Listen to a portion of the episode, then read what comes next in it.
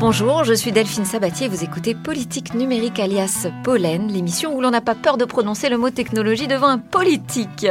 Et surtout pas devant mon invité du jour, n'est-ce pas, monsieur le député? Bonjour. Philippe Laton, élu modem de la première circonscription de Vendée, membre de la commission des lois, également de la CNIL, lieutenant-colonel de réserve au sein de l'unité nationale cyber de la gendarmerie. Vous êtes l'un des élus nationaux comptant parmi les meilleurs spécialistes du numérique, même si c'est un peu facile, non, finalement On n'en a pas tant que ça des experts du numérique. on n'est pas très nombreux, donc ça réduit la fraction. Est-ce que c'est un problème? Est-ce que je suis mauvaise langue quand je dis ça? Aujourd'hui Est-ce qu'on a un déficit vraiment de connaissances tech euh, au sein du, du, personnel politique, des décideurs publics? Euh, je pense que c'est une vraie inquiétude parce que nous avons des sujets numériques qui sont en train d'arriver euh, vraiment sur tous azimuts, sur tous les sujets, de l'intelligence artificielle, de la transformation numérique de l'État, de la numérisation des entreprises et de l'économie, de la cybersécurité, et on a besoin d'avoir ces compétences. Et quand on fait la loi, euh, savoir de quoi on parle, c'est quand même mieux. Donc, euh, si on pouvait être plus nombreux. Alors, il y a des conseillers pour ça, j'imagine. Euh, on s'entoure, on lit des rapports, on s'intéresse, on fait sa propre culture. Ça aide, mais c'est pas ça qui fait que 577 députés et plus de 300 sénateurs arrivent à mettre des choses dans la loi qui soient juste le bon niveau avec la bonne appréciation et dans une discussion la plus, la plus constructive et apaisée possible. Et du coup, vous voyez des choses, des aberrations parfois? On a eu un épisode avec la loi Stren qui a été un peu particulière. Épisode récent. épisode très récent. Donc, automne dernier. Donc voilà, sur les émeutes, la première question qu'un certain nombre de collègues ont posée, c'est est-ce qu'on peut couper les réseaux sociaux en appuyant sur un bouton? Alors ça fonctionne pas comme ça. Il faut faire un peu de pédagogie, puis ensuite il faut aussi remettre le numérique dans des perspectives euh, de, droit juridictionnel, jurisprudentiel, de, vision du Conseil constitutionnel des réseaux sociaux, qui depuis la loi Avia ont été consacrés. Enfin, tout ça euh, nécessite d'avoir à la fois de la technique et à la fois de, du droit et du droit du numérique qui évolue quasiment tous les jours. Mais vous, vous êtes tombé en même temps dans le numérique et dans la politique, Philippe C'est à peu près au même moment. 2017, euh, quand j'arrive à l'Assemblée, à la Commission des lois, il y a un certain nombre de textes. Et puis dès, dès le, la fin 2017, il y a une question qui est la transposition du RGPD, du paquet euh, européen. Et donc j'ai levé le doigt en disant que ça m'intéressait. Et une fois qu'on a mis le doigt dedans, on, bouge plus. On n'était pas très nombreux, effectivement. Et donc une fois que vous dites, une fois qu'on commence à se lancer sur ce sujet, on n'a pas envie d'en sortir. Pourquoi? Qu'est-ce qui vous passionne?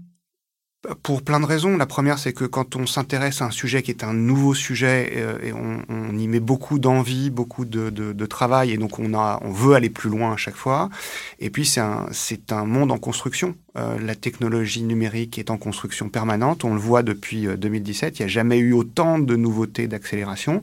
Et le droit est, se construit autour. Et donc, on a envie de participer au droit. Puis, on on commence à, comprendre comment ça fonctionne, de voir certains travers arriver, on veut pouvoir les corriger par la réglementation, ou au contraire dire qu'il faut laisser passer la technologie et on réglementera après. Et donc, on a eu quand même quelques sujets euh, importants depuis 2017, donc euh, toujours envie de continuer. Donc, c'est plutôt euh, un état d'esprit de vigilance, c'est ça? Vous avancez avec vigilance sur ces sujets d'innovation aujourd'hui? Oui, toujours, parce qu'on on est toujours dans la question, en tout cas, je suis dans la question de est-ce qu'il faut réglementer? Est-ce qu'il faut laisser faire et voir comment ça fonctionne pour corriger les biais? Si nous réglementons trop tôt, est-ce que nous n'allons pas brider la technologie? Est-ce qu'il n'y a pas un avantage concurrentiel à ne pas légiférer, ce qui fait que d'autres pays pourraient nous imposer un certain nombre de, technologies? C'est cet équilibre permanent qu'il faut essayer de trouver et c'est euh, toujours très intéressant de voir où est-ce qu'on peut mettre le curseur. Et alors, euh, c'est toujours très intéressant, toujours euh, chaque année, mais enfin cette année d'autant plus, j'ai envie de dire, 2024, euh, ça va être un florilège hein, de décisions politiques à prendre autour du numérique. Il va y avoir aussi les élections européennes, tout est en train de bouger. Est-ce qu'on va avoir les bons décideurs en place? Là, on est en plein remaniement.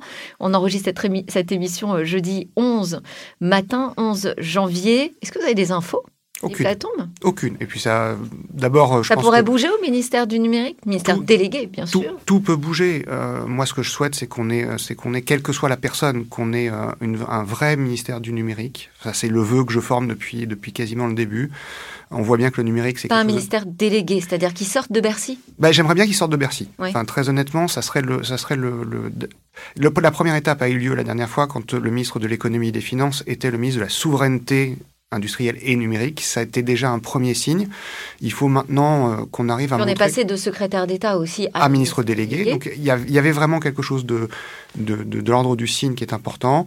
On a vu que le numérique prenait de plus en plus de place, que ce soit dans les réseaux sociaux et la régulation, que ce soit au niveau européen dans les relations avec l'Union européenne, dans la numérisation de l'État, dans la numérisation de l'économie et dans la cybersécurité. Donc c'est quelque chose de très transversal.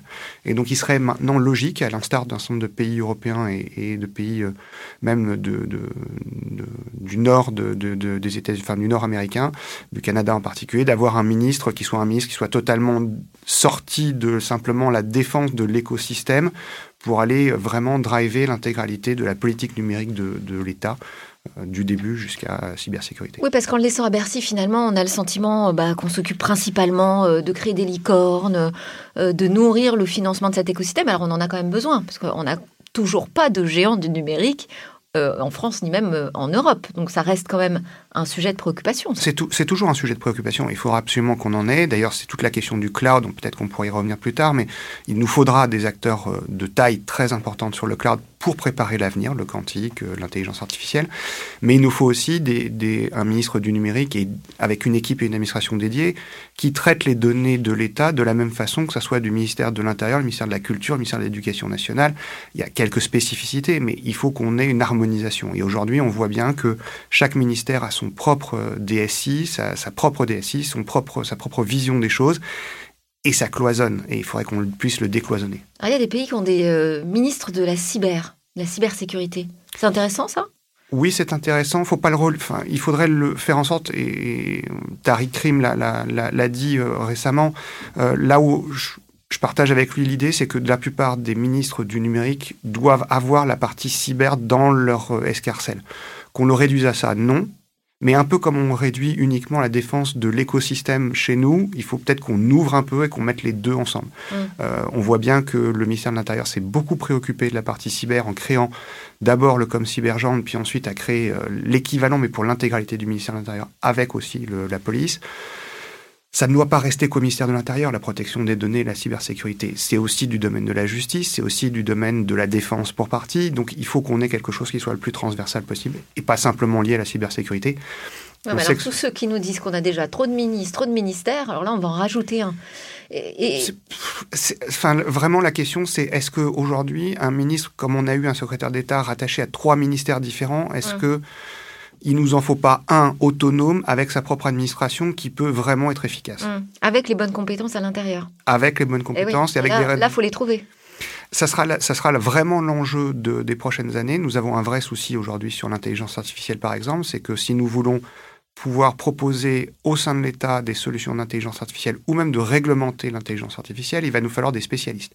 Et aujourd'hui, les spécialistes, ils coûtent très cher en termes de, salaire. Ils sont hors grille de la fonction publique. Donc il y a une vraie question aujourd'hui d'attraction des talents au sein de l'État sur ce sujet-là. Je pense que c'est un des plus gros chantiers à mettre en œuvre dans les, dans les mois qui viennent. Alors, sur, cette question du ministère cyber, moi, je, crains en fait qu'on cantonne le numérique à cette question sécuritaire, hein, parce qu'il y a évidemment une grosse tendance. Vous avez fait référence, par exemple, à cette période des émeutes. Tout de suite, on se dit comment on fait pour euh, sécuriser tout ça, pour verrouiller euh, les réseaux sociaux? Euh, sur la loi SREN, on a vu aussi apparaître des amendements qui auraient aimé qu'on supprime, par exemple, la possibilité de d'accéder à Internet via un VPN qui permet finalement de dérouter un petit peu euh, les enquêtes euh, qui cherchent à remonter jusqu'à l'utilisateur final. On avait aussi un amendement, proposé la fin de, l'anonymat. On voit quand même qu'il y a un, souci sécuritaire montant, important, aussi sur les questions du numérique. Oui. Est-ce qu'on euh, s'enferme pas un peu trop là-dedans quand même Alors, on, est forcément, enfin, on voit toujours, et c'est un peu la, particularité, notamment française, de regarder toujours ce qui va pas plutôt que regarder ce qui va bien. Maintenant, il y a quand même eu un traumatisme, euh, mm. notamment aux États-Unis avec euh, le, le Capitole, l'épisode du Capitole, et l'influence des réseaux sociaux dans cette partie-là, qui a montré que la démocratie pouvait être en danger par les réseaux sociaux. Alors qu'il y a encore 5 ou 6 ans, on pouvait dire que la démocratie était défendue par les réseaux sociaux, parce que c'était un endroit d'expression et que donc on pouvait avoir une position libre, un avis libre qui était diffusé et qu'on pouvait être minoritaire dans un courant, mais l'exprimer quand même et être entendu. Et d'ailleurs, souvenons-nous de la joie que nous avions d'avoir des informations de ce qui se passait à Hong Kong par les réseaux sociaux. Et il y a eu une bascule à ce moment-là, et les États-Unis ont fait cette bascule. Et donc, du coup, tous les pays européens se sont dit, ça pourrait nous arriver. Et on a vu que ça pouvait arriver, notamment, euh, notamment en France. C'était pas une, question politique, c'était vraiment une question d'utilisation des réseaux sociaux dans, des, dans quelque chose qui pouvait heurter la société. Et donc, il y a eu un réflexe euh, assez euh, démocratique et, français et européen de recroquevillement euh, en se disant bah, les réseaux sociaux sont la lie de, de, tout, c'est la raison de tous les maux et donc il faut les réglementer au maximum. Oui, c'est la peur finalement qui a, oui. qui a guidé le, politique à ce moment-là. Oui, il y, a eu, il y, a eu, une volonté de peur, sachant qu'il y avait même des solutions encore plus radicales qui étaient de couper les réseaux sociaux. On voit bien que c'est pas possible et que c'est juridiquement pas possible, c'est techniquement pas possible et c'est même philosophiquement une aberration parce que ça veut dire qu'on reviendrait sur tout ce qui a fait notre démocratie, notre capacité d'expression. On a des podcasts, des podcasts comme aujourd'hui en numérique, on ne pourrait plus les avoir si on coupait les réseaux sociaux. Enfin, il y a plein de choses qui se posent comme, comme question derrière qu'on avait dans ce temps-là un peu oublié, mais ça va, ça va revenir. Bon, et qu'est-ce que vous pensez du RGPD, le règlement européen sur la protection des données, que vous avez beaucoup euh, défendu, pour lequel vous avez travaillé? Euh, Aujourd'hui, quel est votre regard sur ce règlement? Est-ce qu'il vous semble que ça y est, euh, les choses sont acquises, tout le monde a pris les bonnes mesures, que le, citoyen sur Internet a, voit ses données personnelles protégées? On ne peut pas vraiment dire ça en vrai. Hein? D'accord? mais donc, qu'est-ce qu'on fait avec ce RGPD On doit le réformer encore? Il n'est pas assez sévère? Je ne sais pas si c'est une question de sévérité. Euh, il y a plusieurs choses. La première, c'est que euh, le RGPD a montré à l'ensemble du monde qu'il y avait des données personnelles, qu'il y avait une philosophie européenne des données personnelles. Et donc on a vraiment ancré euh, dans notre droit le fait que les données personnelles nous appartenaient et n'étaient pas la, propriété de celui qui les collectait, qui en faisait ce qu'il en voulait. Une fois qu'on a dit ça, ce qui était très important, c'était la première phase des choses, la partie régulation a pose encore un problème. On a fait une innovation avec le RGPD, c'est que chaque pays a sa propre CNIL, entre guillemets, euh, et pour un certain nombre de sujets, c'est une des CNIL qui euh, réglemente ou qui contrôle pour l'ensemble des CNIL. Et on voit bien qu'il y, a un souci d'équilibre entre les différentes euh, organisations, notamment avec... Ça, c'est une erreur à ne pas reproduire. Voilà, c'est une erreur à ne pas reproduire parce que l'idée au départ était séduisante une des organisations pour l'ensemble des pays européens s'occupera du dossier et donc ça va simplifier les choses. Le seul souci, c'est qu'on avait vraiment oublié euh, à l'époque, et c'était dans le règlement, donc on n'a pas pu faire autre chose que dans sa transposition que l'appliquer. Un certain nombre de pays, d'entreprises sont, sont installées en Europe dans un seul pays qui est l'Irlande et que on comprend que l'autorité irlandaise soit assez réticente à sanctionner des entreprises qui représentent des milliards et des milliards de, capitalisation, mais aussi de revenus, et donc les sanctions seraient de l'ordre de plusieurs milliards. Or, c'est l'endroit où elles font, euh, pour l'impôt des sociétés, euh, la plupart des résultats. Donc, ça veut dire qu'il y a un, hiatus qu'il aurait fallu corriger dès le départ, ce qui pose donc des problèmes de coordination entre les CNIL. Et puis, euh, nous avons un vrai souci de, de, lien entre l'Union européenne et les États-Unis en ce moment, qui font que l'accord d'adéquation, le, fameux DPF avec les États-Unis, annihile beaucoup des travaux qui avaient été faits avant, euh, notamment en France, sur Google Analytics, par exemple, qui avait été euh, interdit euh, dans sa forme actuelle par la CNIL française et par deux autres CNIL européennes. Et le DPF vient invalider cette position de la CNIL, et donc ça vient annuler la protection des. des, Qu'est-ce qui s'est passé alors? Sur le DPF ouais. On a un accord euh, qui est arrivé entre les États-Unis et l'Union européenne au moment où la crise ukrainienne commençait à arriver, au moment où l'économie européenne se posait la question de savoir si elle allait avoir suffisamment d'électricité et de gaz pour pouvoir faire fonctionner son économie. On avait besoin de fournir des armes massivement à l'Ukraine et le seul pays qui pouvait les fournir, ce sont les États-Unis dans un moment où les États-Unis, dans leur propre marché, sont déjà totalement numérisés ou quasiment, donc il n'y a plus de marge de manœuvre particulière. La Chine se fermait, la Russie se fermait, l'Afrique est un endroit où la Chine est plutôt très forte en ce moment, donc c'est plus un marché. Donc le seul marché pour les entreprises américaines, de, notamment des GAFAM, c'est quand même l'Europe. Donc si on leur ferme, c'est intéressant, ça quand même de l'avoir toujours en tête, hein, de rappeler que l'Europe c'est le plus gros marché euh, aujourd'hui pour ces géants du numérique. alors après on devient une monnaie d'échange effectivement. Voilà, et donc c'est là aussi où on peut dire que le, un ministère du numérique à son sens parce qu'il mm. voit les choses de façon transversale et aussi en géopolitique et aussi en négociation avec l'Union européenne parce que il ne faut pas oublier que l'Union européenne est le principal régulateur du numérique en ce moment euh, sur notre territoire puisque l'ensemble des dispositions et notamment dans le cas de la Westren étaient sous la loupe, sous le, le regard de l'Union et il est toujours sous le regard de l'Union européenne pour savoir ce qu'on a le droit de faire ou pas en fonction des différentes directives. Alors moi, je voulais aussi vous interroger sur cette pratique qu'a mise en place euh, Facebook pour, euh, enfin, le groupe Meta, pour se mettre en conformité avec le RGPD récemment, pour obtenir un consentement explicite de ses utilisateurs sur Instagram et sur Facebook. Eh bien, il propose soit d'accepter d'être pisté, voilà, suivi à la trace euh, au moindre clic, bah, soit de payer. Et payer quand même pas une petite somme, hein. on est à pratiquement 20 euros par mois. Ça vous semble une bonne façon de proposer ce, ce choix Est-ce qu'on est vraiment dans un choix euh, où on a notre libre arbitre, vous semble-t-il? Moi, moi, ça m'a totalement offusqué. Je me suis dit, mais personne ne va vouloir payer 20 euros par mois pour utiliser son compte Insta, Facebook, alors que c'était gratuit juste avant. Donc on va tous dire, oui, suivez-moi. Euh, Continuez à mettre plein de cookies autour de mes navigations. Ça montre d'abord une première chose, c'est quand c'est gratuit, c'est vous le produit. Et ça, c'est une vraie, enfin, c'est une maxime qui a l'air très simple comme ça, mais qui se vérifie quasiment à chaque fois. Et on le voit bien là maintenant, c'est exactement ça. Ensuite, pour trouver le consentement, parce que c'est ça que, que, Facebook voulait, c'est se protéger juridiquement et pouvoir continuer à faire de l'argent sur, soit vous acceptez de payer, et vous voyez bien qu'à ce moment-là, Facebook devient un service payant alors qu'il était gratuit avant, c'est parce que l'argent se faisait autrement sur votre dos. Soit euh, vous acceptez des publicités, c'est-à-dire qu'on revient en système hanté. Mais la somme est dissuasive. Mais par contre, la somme est dissuasive. Donc le, principe, c'est de, biaiser le consentement. C'est là où le RGPD ne va pas forcément suffisamment loin. Il faut qu'on arrive à revoir le RGPD. Euh, c'est d'ailleurs ce qu'il faudrait qu'on fasse sur chacune des législations, qu'elles soient européennes ou nationales, c'est qu'on se mette des clauses de revoyure. On le fait sur des sujets sociétaux. Il faut maintenant qu'on le fasse sur les sujets du type numérique parce que la technologie évolue beaucoup, les choses évoluent de façon très rapide. Il faut qu'on se laisse la possibilité de revenir sur ces réglementations et qu'on le planifie à l'avance parce qu'il y a vraiment le, seul, la seule difficulté de dire bah faudra qu'on le revoie dans deux ans. Si on ne le revoit pas et qu'on ne l'a pas planifié dans deux ans en disant c'est forcément avant mars 2025, si on n'a pas de deadline, ça marche pas. Parce mmh. qu'on est assez flemmard sur, euh, sur ce genre de sujet. Euh, alors, euh, Max euh, Schrems, que vous connaissez et que je pense nos auditeurs connaissent aussi, qui défend en fait hein, la protection des données personnelles en Europe, qui a invalidé le Privacy Shield, donc cet accord qui permettait aux États-Unis de fournir leurs services aux Européens. Bah, tout en euh, pouvant éventuellement euh, transférer ces données euh, européennes sur, sur leur sol.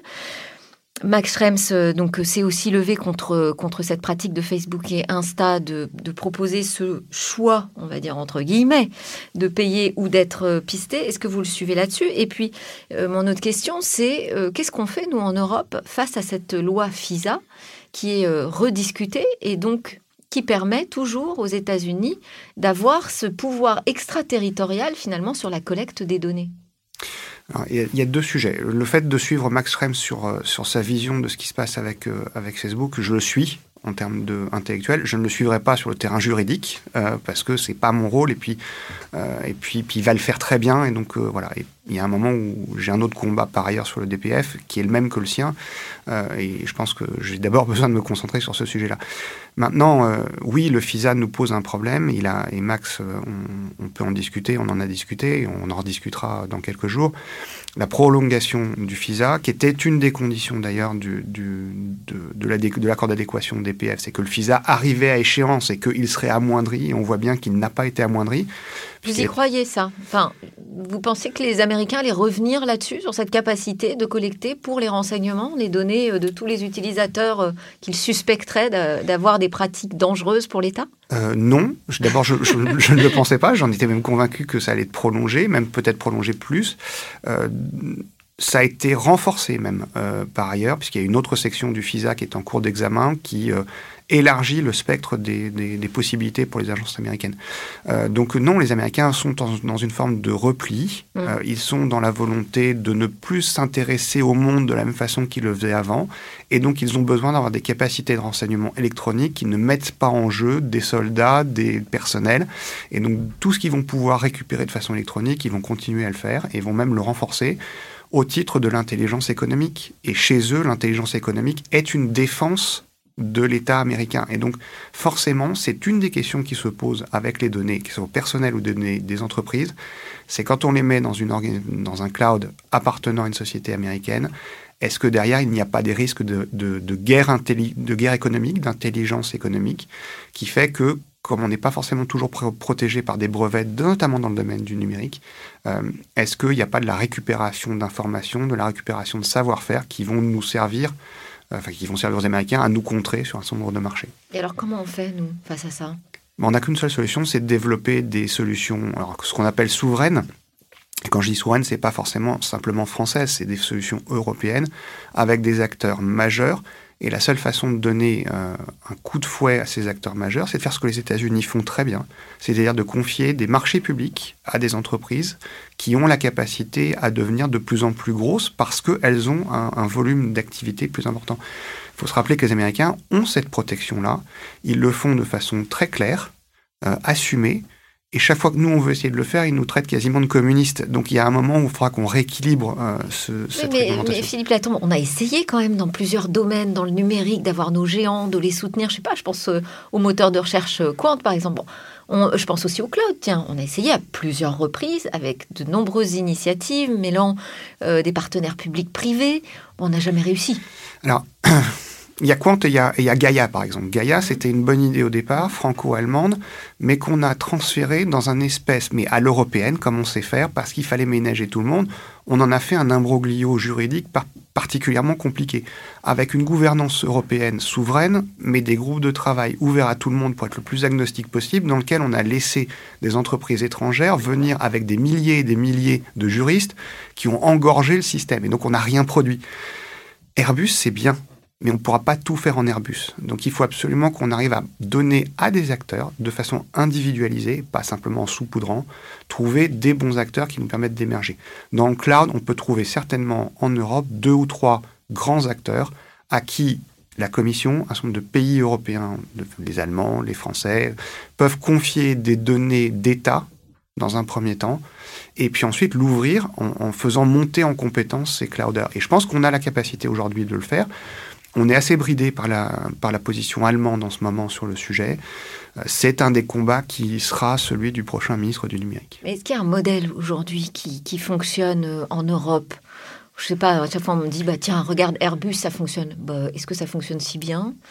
Euh, Est-ce que c'est -ce ça qu'il faut faire dans le monde du numérique? Non, Airbus, ça fonctionne parce que c'est Airbus. Mm. Euh, on construit des avions, il y a un certain de... C'est de l'industrie, il y a maintenant une partie de, défense et de, et de, cybersécurité. Maintenant, sur du cloud, on est sur des technologies que l'on connaît, on n'a simplement pas la surface et la profondeur d'un certain nombre d'acteurs américains. Donc il faut qu'on ait euh, des, des, accords, dans un premier temps, entre des hébergeurs, des, des gens qui proposent des solutions logicielles, pour pouvoir proposer des choses qui servent à l'État, qui aujourd'hui, l'État n'a pas forcément besoin d'être complètement au niveau, enfin n'a pas besoin de services qui sont complètement au niveau de ceux des entreprises privées, du CAC 40 ou ailleurs, parce qu'il est très en retard. Il faut quand même qu'on se mette d'accord. Le ministère de la Culture le ministère de l'Éducation nationale a besoin de choses, mais il a besoin d'un cloud solide avec des logiciels assez limités. Il n'a pas forcément besoin de mettre de l'intelligence artificielle de très haut niveau tout de suite. Et donc qu'on fasse monter ces entreprises par de la coopération, qu'elles aient la capacité de faire la recherche et développement, qu'elles répondent à des clients annexes en plus, ce qui permet de monter en compétences, d'avoir l'ensemble de la profondeur de gamme de ce que peut proposer, de ce que peuvent proposer les, Américains. donc vous nous dites commande publique et comme ça on commencera à avoir des acteurs nationaux un peu plus importants en taille. Mais c'est exactement ce qu'ont fait les Américains et ils le font d'ailleurs dans l'espace. Ouais, les États-Unis c'est un peu plus grand que la France. Non, mais là, je parle pas que de la France. Il faut qu'on fasse ça au niveau européen. C'est eh vraiment pas, c'est vraiment pas une question franco-française. C'est une question européenne. Mais c'est toute la question qui va se poser pour les prochaines élections euh, euh, européennes. C'est est-ce qu'on peut avoir un Small Business Act et un Buy European Act, c'est-à-dire mais quelque chose qui est en germe au sein du Parlement européen que la Commission n'a pas intégré parce que la Commission est vraiment très un tropisme très particulier sur euh, la concurrence pure parfaite. Euh, on a, on a des fonctionnaires européens à la Commission qui sont absolument économistes dans l'âme, théoriciens et qui ne voient que la concurrence pure et parfaite. Vous mettez Thierry Breton dedans? Je parlais des fonctionnaires, je parlais pas des, commissaires. Euh, on a Thierry Breton qui est plutôt a plutôt cette tendance-là, mais parce qu'il a été aussi euh, ministre de l'économie en France, donc il y a quand même un réalisme de sa part. On a de l'autre côté euh, Margaret Verstager qui elle pour un marché pur et parfait, une concurrence mm. libre, etc. sauf qu'elle a changé un peu, remarqué, elle a autorisé il y a deux jours la possibilité, notamment pour les Allemands, alors c'est toujours les Allemands, mais c'est un peu un, peu dommage, de, mettre des subventions pour laisser une entreprise de production de batteries chez eux. C'est la première fois que la Commission européenne, sur des montants importants, je crois que c'est 700 millions d'euros, euh, que la Commission européenne autorise des aides publiques à l'installation d'une entreprise parce qu'elle est stratégique pour le développement de la voiture euh, électrique en, Europe. Eh bien faisons-le pour le numérique, notamment pour le cloud, notamment pour l'IA et ensuite pour le quantique. Alors, euh, je voulais qu'on parle aussi de cette doctrine qu'on a en France, le cloud de confiance. Euh, vous, ça vous, ça vous plaît, ça, cette doctrine euh, mise en place? Ça vous rassure? Vous dites c'est bon, le bon chemin? Alors, pour obtenir une autonomie stratégique? Nous devions avoir un cloud souverain. La doctrine a évolué sur cloud de confiance, cloud au centre d'abord, cloud de confiance ensuite la, circulaire telle qu'elle a été euh, euh, promulguée, enfin euh, diffusée, est une première étape. elle a deux biais. Le premier, c'est qu'elle n'emporte de, de, vision que sur la partie centrale de l'État et pas sur l'ensemble de la sphère publique. C'est-à-dire que les collectivités ne sont pas liées par cette circulaire. Un certain nombre d'organismes d'État périphérique pour des raisons juridiques, je pense notamment à la plateforme des données de santé, le HDH, n'est pas soumis à la doctrine cloud au centre, euh, malgré que la CNIL ait commencé à expliquer que ça devrait l'être, mais que ça ne l'est pas, parce que le, le, Data Hub ou la plateforme des données de santé est un GIP et donc n'est pas directement sous la responsabilité de l'État. Donc c'était une première étape qu'il aurait fallu pouvoir euh, renforcer. Elle a une fragilité, c'est que c'est une circulaire, donc c'est un degré de, de, de droit administratif assez faible. Il y a pas mal de parlementaires, dont je suis, dont euh, Catherine Morin-de aussi, qui se disent qu'il faut que nous transformions cette circulaire en un texte législatif pour imposer à l'État et l'élargir. Et on voit bien dans l'affaire dans l'affaire d'Olvid, la circulaire qui avait été publiée. Alors Olvid, juste petite parenthèse, donc messagerie euh, chiffrée de bout en bout, produit 100% euh, français, mais dont les serveurs sont gérés par euh, Amazon. Oui, alors je ne vais pas revenir sur le fond du sujet, c'est sur la partie juridique des choses, c'est que la circulaire qui, qui imposait au ministère, du, enfin, au ministre d'utiliser Olvid avait une petite phrase qui, moi, qui m'a qui heurté, donc j'ai interrogé le gouvernement sur le sujet, je ne sais pas qui va me répondre euh, dorénavant, mais j'avais interrogé la première ministre, donc euh, on va voir si Gabriel Attal maintenant me répond, mais il était marqué que parce que c'était chiffré de bout en bout, la circulaire, et notamment sa partie R9, ne s'appliquait pas. Et donc on voit que le fait que ça soit une circulaire, une autre circulaire peut défaire ce qu'une circulaire a fait. Et donc le fait de le mettre dans la loi, apparaît quand même pour un certain nombre de parlementaires une façon de sécuriser les choses de façon plus importante. pour, que tout le monde comprenne, quand vous nous parlez de R9, c'est un peu obscur, euh, Platon.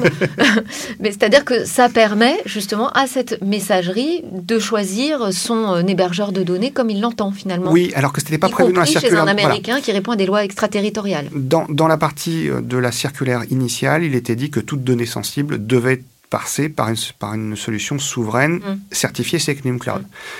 Et là, dans la deuxième circulaire qui permettait l'utilisation de cette messagerie, il, était une, il avait été marqué une petite phrase parce que les données sont chiffrées de bout en bout, même si ce sont des données sensibles, il peut être dérogé à.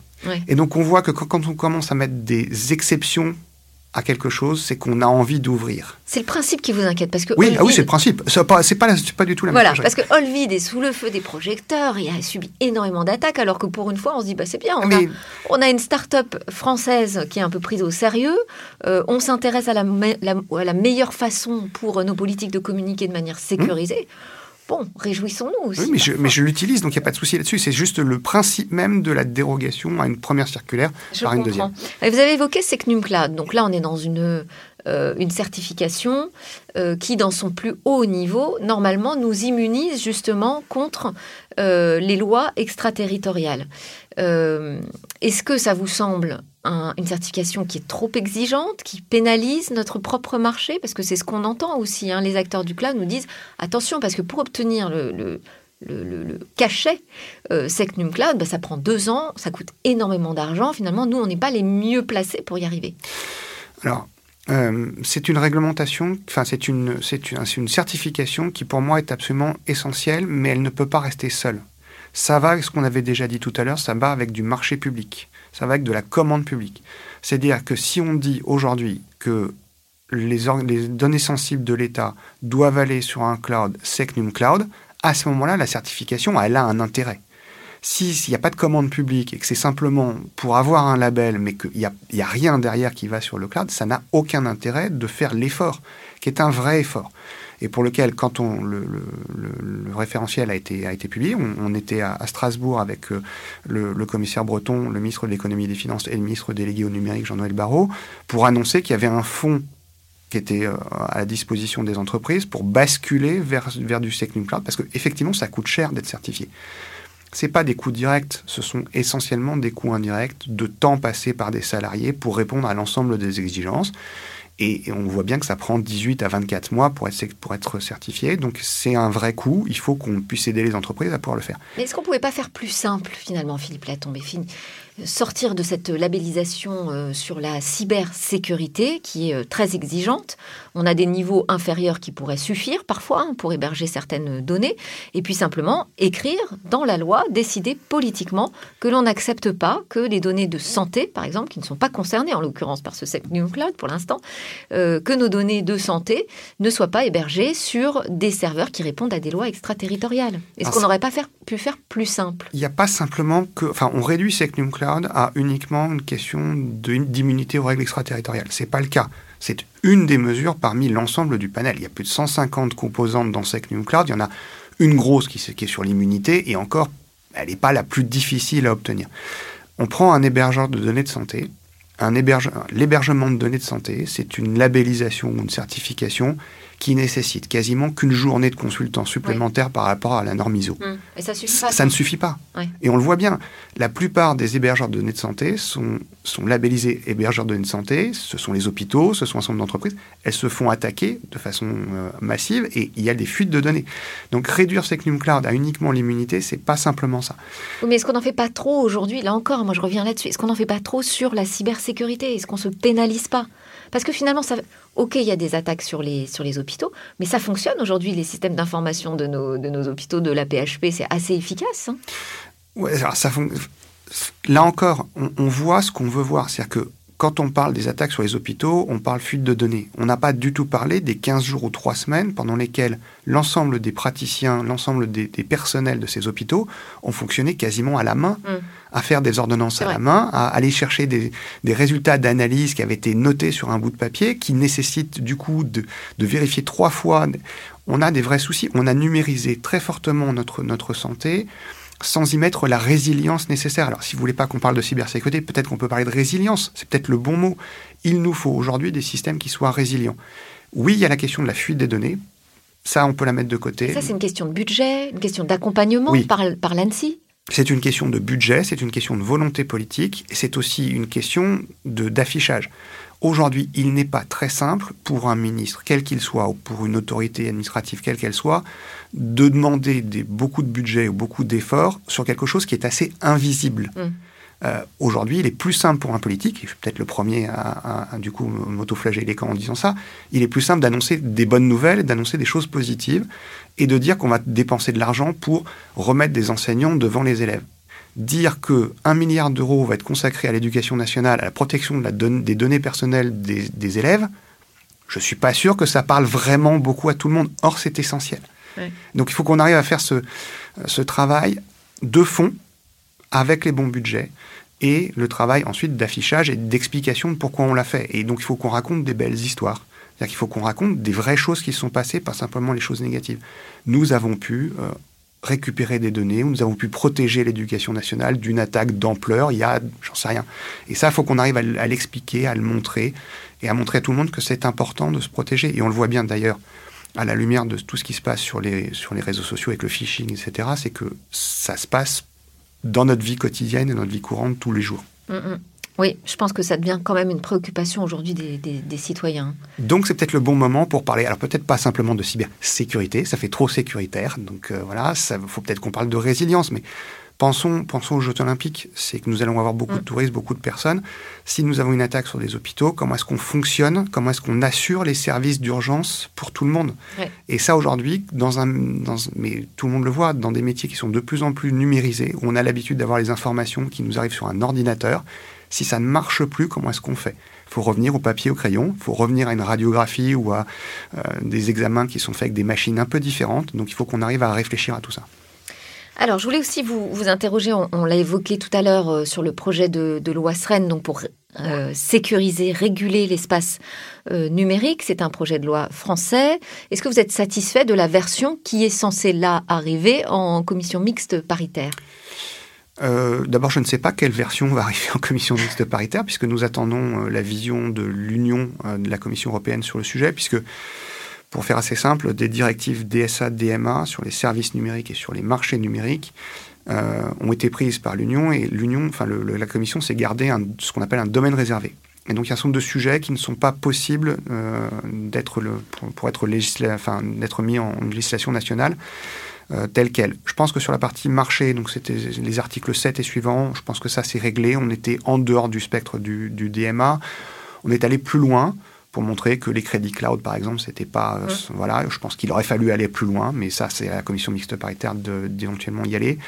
Sur la partie du début du texte, sur tout ce qui était services numériques, et notamment sur les réseaux sociaux, je pense qu'il y a une grosse partie qui appartient au, domaine réservé de la commission, et donc je pense que cette partie-là sera la, commission européenne. la Commission européenne. Donc ça sera amputé. Et donc en, CMP, ils vont acter que ce, ce, sont des sujets qui sont du domaine de la Commission que potentiellement, par exemple, sur le contrôle de l'âge, pour accéder au, site pornographique, euh, c'est possible de légiférer en France de façon temporaire, de façon transitoire, pendant que la Commission euh, réfléchit à son propre dispositif. Donc il y aura une sorte de, de, clause d'extinction de cette, de cette partie-là.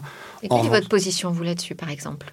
Mais moi, j'ai toujours dit que si on voulait contre, et c'est là aussi, c'est une question de principe. Si on veut imposer le contrôle de la majorité pour telle et telle action, et notamment pour le porno, il faut aussi le faire sur d'autres sujets, par exemple la vente d'alcool, par exemple la vente de feux d'artifice, de mortiers d'artifice. Et donc, on ne peut pas simplement réduire un système de vérification de l'âge à une seule activité qui est le porno. D'autant que dans d'autres pays européens, il n'y a pas ce contrôle de l'âge de cette façon-là, et ces pays-là vont s'opposer à la réglementation, euh, la réglementation française. Donc il faut qu'on arrive plutôt à convaincre l'Union qu'on met un contrôle de l'âge pour toutes les activités qui sont interdites aux mineurs. Hmm. Qu'on fasse quelque chose. On est un vrai marché posé avec une réglementation qui soit la même partout. Sinon, on va avoir des problèmes de, de, concurrence entre les pays. Et on voit bien que. c'est un peu comme les vignettes à la bonne époque. Euh, c'est difficile de convaincre sur la protection de l'enfance? La Commission nous dit oui, mais nous dit il faut qu'on ait quelque chose qui soit efficace et utilisable par tous les pays européens. Et donc, il faut qu'on arrive à trouver un système. On a proposé, la, France propose des systèmes. Il faut que, soit valide, que ce système soit validé par la Commission, seront inscrits dans un texte réglementaire de la Commission. Et à ce moment-là, ça s'appliquera partout au sein de l'Union, ce qui semble être la, plus, la meilleure des solutions. Allez, je vous propose, Philippe Platon, petite surprise, d'écouter la question libre posée par Jean-Paul Smets. Bonjour, je suis Jean-Paul Smets, créateur du cloud résilient Rapid Space. Monsieur le député, vous avez démontré à de nombreuses reprises votre connaissance des acteurs européens du cloud et des limites de la stratégie du cloud de confiance. Vous avez sans cesse apporté votre soutien à l'existence d'une offre technologique européenne indépendante, appelé à la généralisation des logiciels libres dans les administrations et alerté sur les risques de la surréglementation. Mais je n'ai pas trouvé de traces de soutien de votre part au cloud libre ou au matériel libre. Qu'en pensez-vous? Eh oui, qu'en pensez-vous, Philippe Latombe? Alors c'est peut-être un oubli ou je ne l'ai pas exprimé de façon aussi claire, donc je vais y apporter mon soutien plein et entier. Euh, je, pense vraiment que le logiciel libre et tout ce qui est libre est une solution de, de récupération, de conservation de notre autonomie stratégique. Euh, c'est valable pour les logiciels, c'est valable aussi pour le matériel. Et on, vous m'avez interrogé sur le FISA tout à l'heure. Il y a une possibilité d'extension du FISA, donc cette réglementation américaine qui permet d'avoir de, de, collecter des informations, qui devrait être étendue au matériel. Mm. Et donc, on le voit bien, et donc ça répondra à la question de Jean-Paul Smet, que je remercie, c'est euh, oui, nous avons besoin de matériel libre aussi, pas simplement des logiciels, mais des matériels libres. Et on voit bien que d'ailleurs dans l'éducation nationale, ça ne veut pas dire qu'ils seront protégés par, euh, par de la collecte de données. Hein. Ah non, non, ça veut dire simplement qu'on a la possibilité, à partir de, mais comme pour les logiciels, à partir de choses qui sont partagées, de pouvoir les utiliser, les modifier. Euh, et donc on n'est plus soumis à la bonne volonté du, du propriétaire de la licence qui vous impose un certain nombre de choses. Regarde... Ça apporte davantage de transparence finalement. Ça apporte, C'est ça qui vous intéresse? Ça apporte de la transparence, ça apporte une forme de résilience, ça apporte euh, le, la possibilité d'adapter, de continuer à adapter. On voit bien, il y a des exemples très concrets, positifs et négatifs. Un exemple négatif, on va commencer par celui-là pour finir par le positif. SAP a dit que son logiciel ne pourrait plus fonctionner on-premise, donc ce serait forcément dans du cloud. Donc c'est-à-dire que toutes les nouveautés de SAP ne mm. fonctionneront plus sur des serveurs propriétaires des entreprises qui utilisent SAP ça montre bien qu'on est à la merci du, de l'éditeur du logiciel et de celui qui euh, vous propose son service. En sens inverse, on a et SAP, c'est pas un petit acteur. Et SAP, hein. c'est pas un petit acteur. Donc ça, ça, montre bien qu'il y, y, a quelque chose qui se passe là. Ça traite peut-être au cloud aussi, il y a peut-être des questions américaines derrière. Mais euh, on a un autre exemple qui est un très bon exemple, c'est Linux. La gendarmerie utilise Linux et a toujours développé ces systèmes sur Linux. Ils l'ont pas, c'est coûteux, c'est compliqué, ça leur prend du temps, mais ils l'ont toujours fait dans la logique de se dire qu'ils voulaient être résilients et maîtriser leur architecture.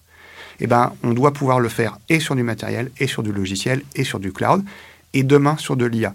Et en ça, euh, je pense qu'il faut absolument que dans la réglementation européenne qui vienne, on fasse une différence entre euh, les contraintes que l'on mettra sur des IA propriétaires et sur des IA en open source. Et donc l'ensemble de... Vous faites référence à l'IACT euh... L'IACT qui n'est pas encore passé, sur mm. lequel on a, on a des discussions euh, un peu houleuses au niveau européen, euh, notamment parce que la position française est, est différente de celle de la Commission qui veut, qui veut imposer enfin, moins de contrôle finalement hein, que les autres États membres? Oui, parce que notamment les Américains imposent moins de contrôle. Le, le, le texte de Biden est assez souple euh, et donc il, la France considère qu'il pourrait y avoir une distorsion de concurrence assez forte entre euh, les entreprises qui développeraient de l'IA et notamment de l'IA générative et de l'IA euh, lourde, de, des IA avec beaucoup de flops en, réflexion euh, que ça serait du coup plus strict en Europe qu'aux États-Unis, que du coup les IA aux États-Unis seraient entraînés beaucoup plus facilement et en, emporteraient l'intégralité du marché, et aussi parce qu'ils appartiennent à des GAFAM qui ont les moyens. Donc je pense que le logiciel libre, le matériel libre, le cloud libre, l'IA libre, ce sont des bonnes solutions, notamment pour la sphère publique, parce qu'il y a comme ça, il n'y a pas de dépendance à des entreprises et des éditeurs euh, spécifiques. Et je pense que Jean-Paul Smets fait référence, parce que vous avez cité Gaïa, Gaia X, donc euh, cette volonté de créer en fait une, norme commune autour du cloud en Europe et de faciliter le partage de données. Je pense que Jean-Paul Smets fait référence à Euclidia, qui n'a pas connu beaucoup d'écho euh, et surtout on a eu le sentiment donc Euclidia donc qui permet d'avoir de, de, une vision à 360 des technologies cloud libres euh, en Europe. Et on a l'impression finalement qu'elles ne sont pas très connues, euh, ces technologies. Non, elles ne sont pas connues. Euh, D'abord, le... est-ce que ça veut dire qu'on ne s'y intéresse pas aussi au niveau politique On ne va pas niveau... regarder quelles sont nos propres forces euh, numériques Non, pour, pour, être très clair, au niveau politique, on ne l'a pas regardé. Si vous parlez d'Euclidia à l'ensemble des parlementaires ouais. français, je ne sais pas combien à vont part vous le député la tombe en face de moi, personne oui, ne Eric, saura ce que ça veut Catherine, dire. Ouais. Euh, on est, on est quelques-uns, une dizaine à savoir de quoi on va parler. Mais, mais enfin, je pense que le cloud est quelque chose qui est tout nouveau pour nous en Europe. Quand je dis tout nouveau, c'est que on, on, se rend compte de la prédominance du cloud maintenant. Ça fait quelques années, mais c'est maintenant que ça se, joue. Gaia X a été une tentative qui a été un, pas qui a pas marché. Il y a encore un article qui est sorti disant que Gaia était en mort cérébrale depuis quelque temps. Ça fait référence à l'OTAN. J'espère qu'il va se réveiller, mais euh, on, on, a aujourd'hui une, une vraie difficulté à regarder ce qu'on sait faire et à concilier l'ensemble des talents qu'on peut avoir sur les sujets. Et je pense que si on doit faire quelque chose, c'est vraiment d'apprendre, moi j'appelle ça chasser en meute, mais euh, c'est-à-dire que les entreprises du, numérique européen doivent pouvoir s'associer ensemble pour pouvoir proposer des, des, bouquets de services qui permettent de répondre aux demandes des entreprises ou des collectivités ou, de, ou des États. On, on, est dans une forme de concurrence, on n'est pas dans une forme de coopération, c'est un peu dommage. Mmh. Mais le politique, finalement, là-dedans, il ne peut pas faire grand-chose. C'est de l'initiative privée, là, dont vous nous parlez. Euh, il pourrait, il pourrait d'abord faire plusieurs choses. Il pourrait, pour sa propre commande publique, euh, faire simplement des marchés qui ne soient pas des gros marchés, mais les allotir, faire plusieurs lots. ce qui évite d'avoir un seul interlocuteur qui a les reins suffisamment solides pour répondre à cet appel d'offres. Et donc, en les allotissant, on doit pouvoir le faire. Accessoirement, il devrait pouvoir définir exactement ce qu'il veut et pas le confier à des cabinets de conseil qui orientent vers des solutions ensuite existantes sur le marché. Il faut qu'il réglemente le gap, toute la partie d'achat de, d'achat public et pas simplement de l'achat sur étagère, mais qui est des, des appels d'offres. Euh, et puis sur la commande, euh, sur la commande euh, privée, les Américains le font très bien aussi. C'est que les Américains offrent des avantages fiscaux aux entreprises qui achètent des services qui sont issus des États-Unis. Peut-être qu'au niveau européen, nous pourrions réfléchir, mais ça fait partie de la question qui est aujourd'hui en, suspens pour, pour juin, mais ça commence à faire son, son chemin de se dire est-ce que les entreprises privées pourraient avoir un avantage fiscal, mais qui n'est pas forcément sonnant et trébuchant, qui peut être un suramortissement quand il achète des solutions, euh, quand il utilise des solutions euh, européennes. Hum, une incitation en fait à acheter euh, européen. oui, bah, pourquoi pas. Après, c'est un peu comme l'histoire des quotas euh, tout le monde n'est pas forcément d'accord avec ça. Moi, j'entends aussi au sein de l'écosystème hein, euh, des voix qui s'élèvent contre cette idée en disant bah, finalement, il faut surtout prouver qu'on est bon technologiquement. Il faut faire nos preuves. Ah, mais ça, on est toujours d'accord. La, vraie question, c'est comment est-ce que je réponds à mon, à mon client? Si j'arrive pas à lui répondre, même s'il y a un avantage fiscal, ça sert à rien. Maintenant, il faut aussi qu'on fasse grandir nos acteurs. Les Américains l'ont fait comme ça. Ils ont donné de la commande publique, ils ont donné des avantages fiscaux, ils leur ont dit à la contrepartie des avantages fiscaux, c'est que vous allez avoir un marché, mais soyez bon. Donc il faut qu'on ait cette même vision. C'est qu'il faut qu'on ait des acteurs qui aujourd'hui ne se reposent pas sur leur laurier uniquement par un avantage fiscal, mais parce qu'il y a un service client qui est, euh, qui est à 100% celui que, qui est nécessaire. Merci beaucoup Philippe Laton d'avoir été mon invité dans Pollen. Merci aussi à Julien Gola qui était euh, aux manettes de la réalisation aujourd'hui. Et puis je vais remercier Hervé Guillot, Dominique Perrin et vous surtout d'écouter Pollen. On sera de retour la semaine prochaine avec de nouveaux débats politiques et numériques. Et pour ne rien rater, eh bien vous pouvez ajouter Pollen dans votre playlist de podcasts. À très vite.